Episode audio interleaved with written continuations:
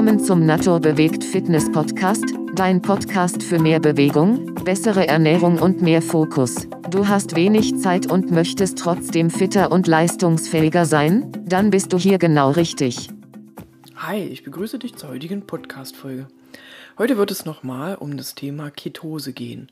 Und zwar als Abschluss der dreiteiligen Serie die ketogene Ernährung. Heute möchte ich im Speziellen auf für mich drei ultimative Fakten näher eingehen, die für eine ketogene Ernährung sprechen. Vielleicht nicht immer und ständig, aber in bestimmten Perioden kann man ruhig sich ketogen ernähren. Also, zu diesem Thema, zu diesem Podcast wird es auch einen Blogbeitrag geben, der das Ganze dann abrundet. Ziel des Ganzen ist es, dass du besser verstehst, was hinter der ketogenen Ernährung steckt und dass du diese Vorteile halt einfach auch für dich nutzen kannst. Gerade als Unternehmer ist, sind bestimmte Faktoren am Tag für dich ausschlaggebend, damit dieser für dich auch erfolgreich werden kann.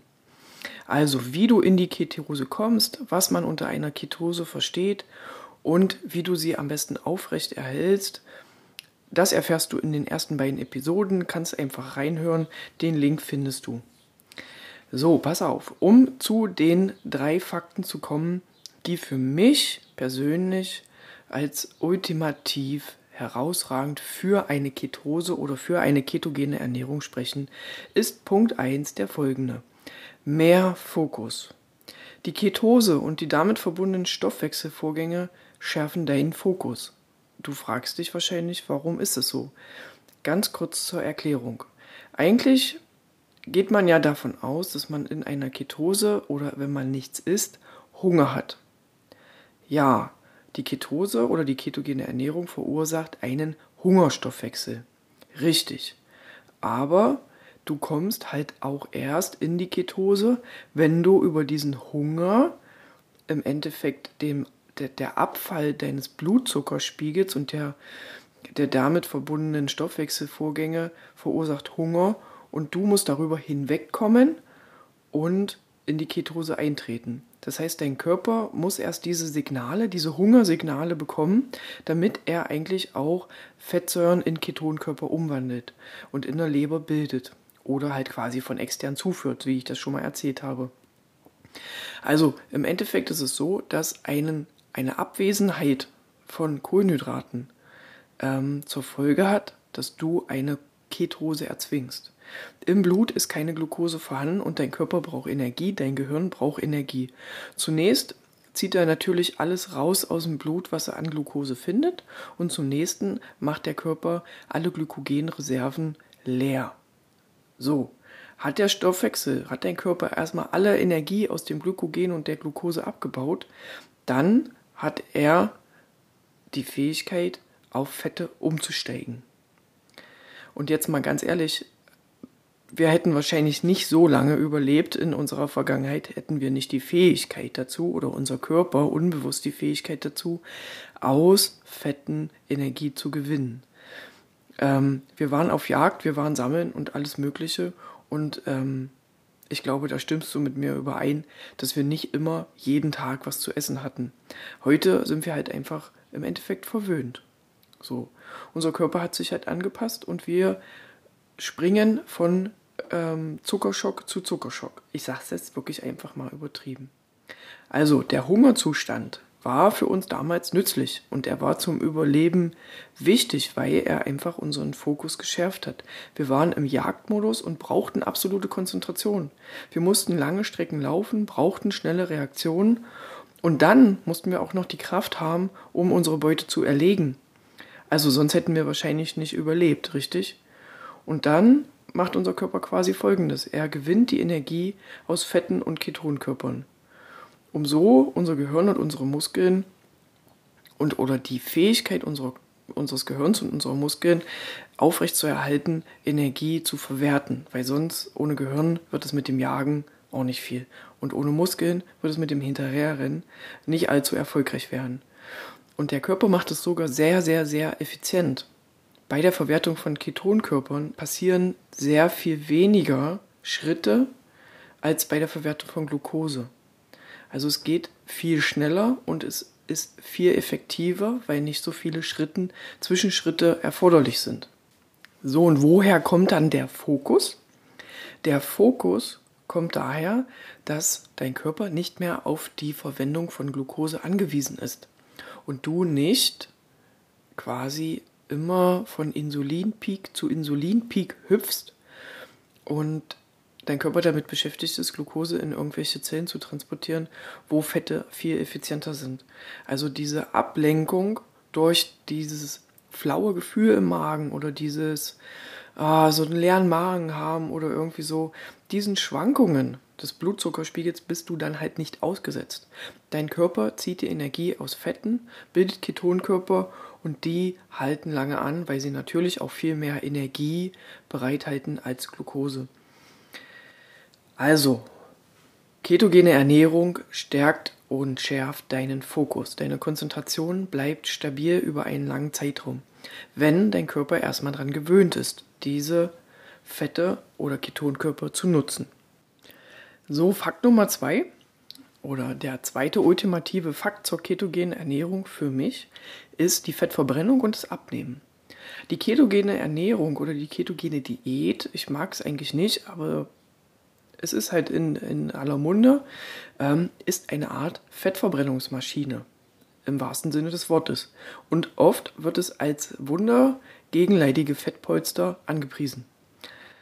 So, unser Körper, um noch mal kurz auszuholen, nutzt verschiedene Treibstoffe oder Energielieferanten, um zu überleben und optimal zu arbeiten. Kohlenhydrate, Fette und Eiweiße. Das sagt ja wahrscheinlich was. Wobei die Eiweiße, die möchte ich im Rahmen der Energiebereitstellung erstmal ein bisschen ausklammern. Sie sind natürlich oder sie haben vorrangig eigentlich andere Aufgaben. Fette und Kohlenhydrate, die nutzt unser Körper, um Energie zu gewinnen und zu überleben. Wir haben uns im Laufe der Zeit an eine kohlenhydratreiche Ernährung gewöhnt. Durch die industrielle Revolution und das ähm, Vorhandensein von Nahrungsmitteln im Überfluss ist es einfach so gekommen, dass wir ständig Essen in uns reinschaufeln müssen und sollen. Darauf ist unsere Industrie einfach ausgelegt. Ich kann mich noch gut erinnern, dass vor nicht so langer Zeit ähm, es propagiert wurde, dass man irgendwie alle zwei Stunden kleine Mahlzeiten essen soll. Mittlerweile sind auch die äh, Meinungen überholt und sind nicht mehr State of Art, sage ich jetzt einfach mal so. Also jetzt zu unserem jetzigen Zeitpunkt, wenn du eine normale Ernährung fährst, stehen dir immer und ständig irgendwelche Nahrungsmittel bereit, die du deinem Körper zuführen kannst. So. Wenn das nicht der Fall ist und deine Speicher leer sind, steigt dein Körper um. Aber erst natürlich nach einer Umgewöhnungsphase. Hat dein Körper diese Umgewöhnungsphase überstanden, startet er mit der Fettverbrennung.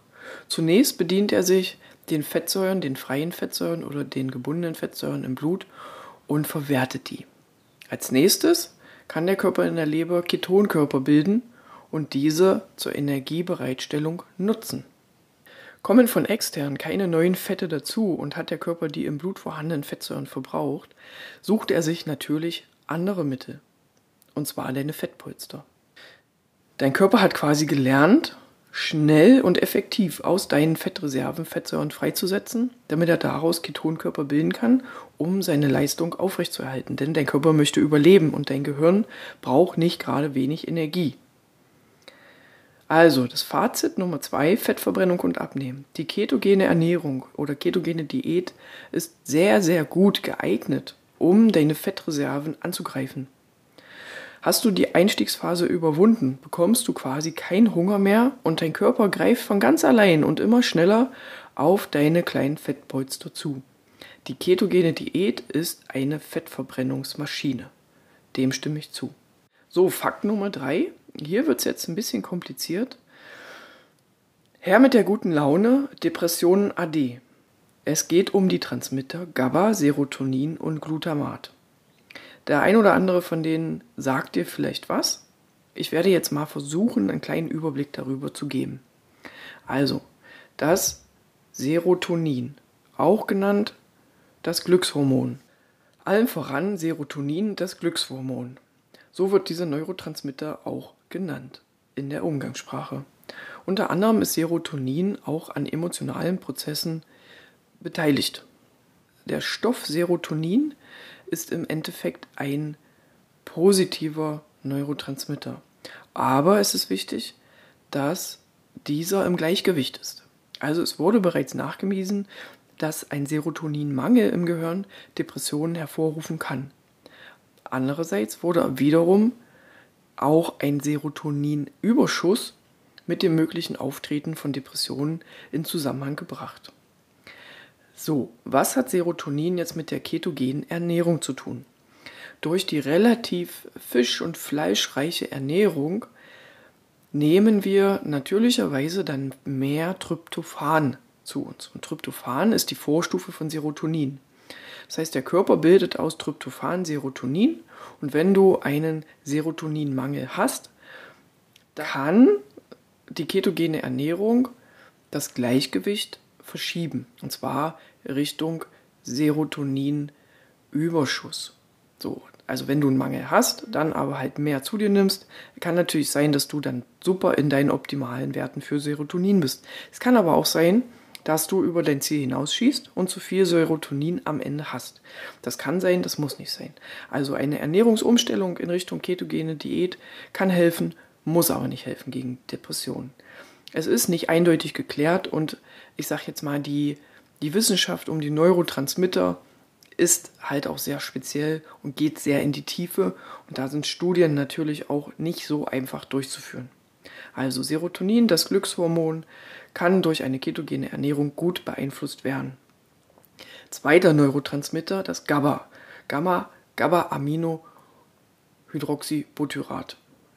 GABA ist eigentlich ein hemmender Neurotransmitter und Glutamat ist ein erregender Neurotransmitter. Bei der Verstoffwechselung von Ketonen, also Ketonkörpern, entsteht mehr Glutamat als sonst in einem Glukosestoffwechsel. Und unser Körper wandelt dann dieses Glutamat zu GABA und zu Aspartat um. Ja, ich weiß, das sind jetzt ein bisschen viele Begriffe, aber nochmal ganz kurz. Ketone werden verstoffwechselt, es entsteht Glutamat. Unser Körper baut quasi Glutamat zu GABA um und zu Aspartat. Dadurch, dass jetzt in einer ketogenen Ernährung mehr Glutamat entsteht, entsteht im Körper auch bevorzugt GABA. Also der Körper, wenn er wählen kann, produziert er eher GABA als Gluta, also als Aspartat aus Glutamat. Und damit verschiebt sich quasi das Gleichgewicht. Das Gleichgewicht verschiebt sich in Richtung GABA. Und GABA ist ein hemmender Neurotransmitter und hat damit eine beruhigende Eigenschaft auf dich. Dass das nicht eindeutig geklärt ist, habe ich schon gesagt, aber auf alle Fälle ist es aus Berichten von Leuten, die sich ketogen ernähren, schon rauszulesen, dass sie oft auch gute Laune haben, nachdem sie die ersten ähm, Tage oder Wochen von der Keto-Grippe überstanden haben, ähm, doch vermehrt gute Laune haben, als sie sonst es dachten zu haben. Ähm, und dass Depressionen damit im Endeffekt versucht werden können, zu heilen, wenn man das jetzt im Bereich Depression so sagen kann, aber auf alle Fälle dagegen zu wirken, das wird von der Wissenschaft schon in Zusammenhang gebracht. Wie genau die Wege sind, wie gesagt, ist eine schwierige Geschichte, ist nicht eindeutig geklärt. So, das waren meine Top 3 Vorteile für eine ketogene Ernährung für dich als Unternehmer. Du schärfst deinen Fokus, du kurbelst deine Fettverbrennung an und dann hast du auch noch gute Laune dabei ganz ehrlich, was will man mehr? Ich würde es jedem empfehlen, einfach mal für sich auszuprobieren. Das ist wie alle Ernährungsformen, alle Diäten einfach eine individuelle Sache. Aber ausprobieren kann ja nicht schaden. Das ist meine Meinung. Und alle Inhalte, die ich jetzt hier ähm, zu diesen Stoffwechselthemen oder zu Fitnessthemen beschreibe, sind natürlich kein Ersatz für einen medizinischen Rat. Das sind nur Hinweise und meine eigenen Erfahrungen. Ich möchte euch damit bereichern und zum Nachdenken anregen und natürlich auch zum Ausprobieren, weil ganz ehrlich, ist Ausprobieren eine echt schöne Sache. Und guckt euch mal Kinder an, die probieren jeden Tag irgendwas Neues aus und die haben echt eine Menge Spaß. Und wie viel Spaß kann es denn auch machen, seinen eigenen Körper einfach mal auszuprobieren oder mit neuen Herausforderungen zu konfrontieren. Das ist ja eigentlich eine völlig coole Sache. Also, probiert es mal aus. Bei Fragen könnt ihr mir gern schreiben. Ich freue mich, dass ihr zugehört habt.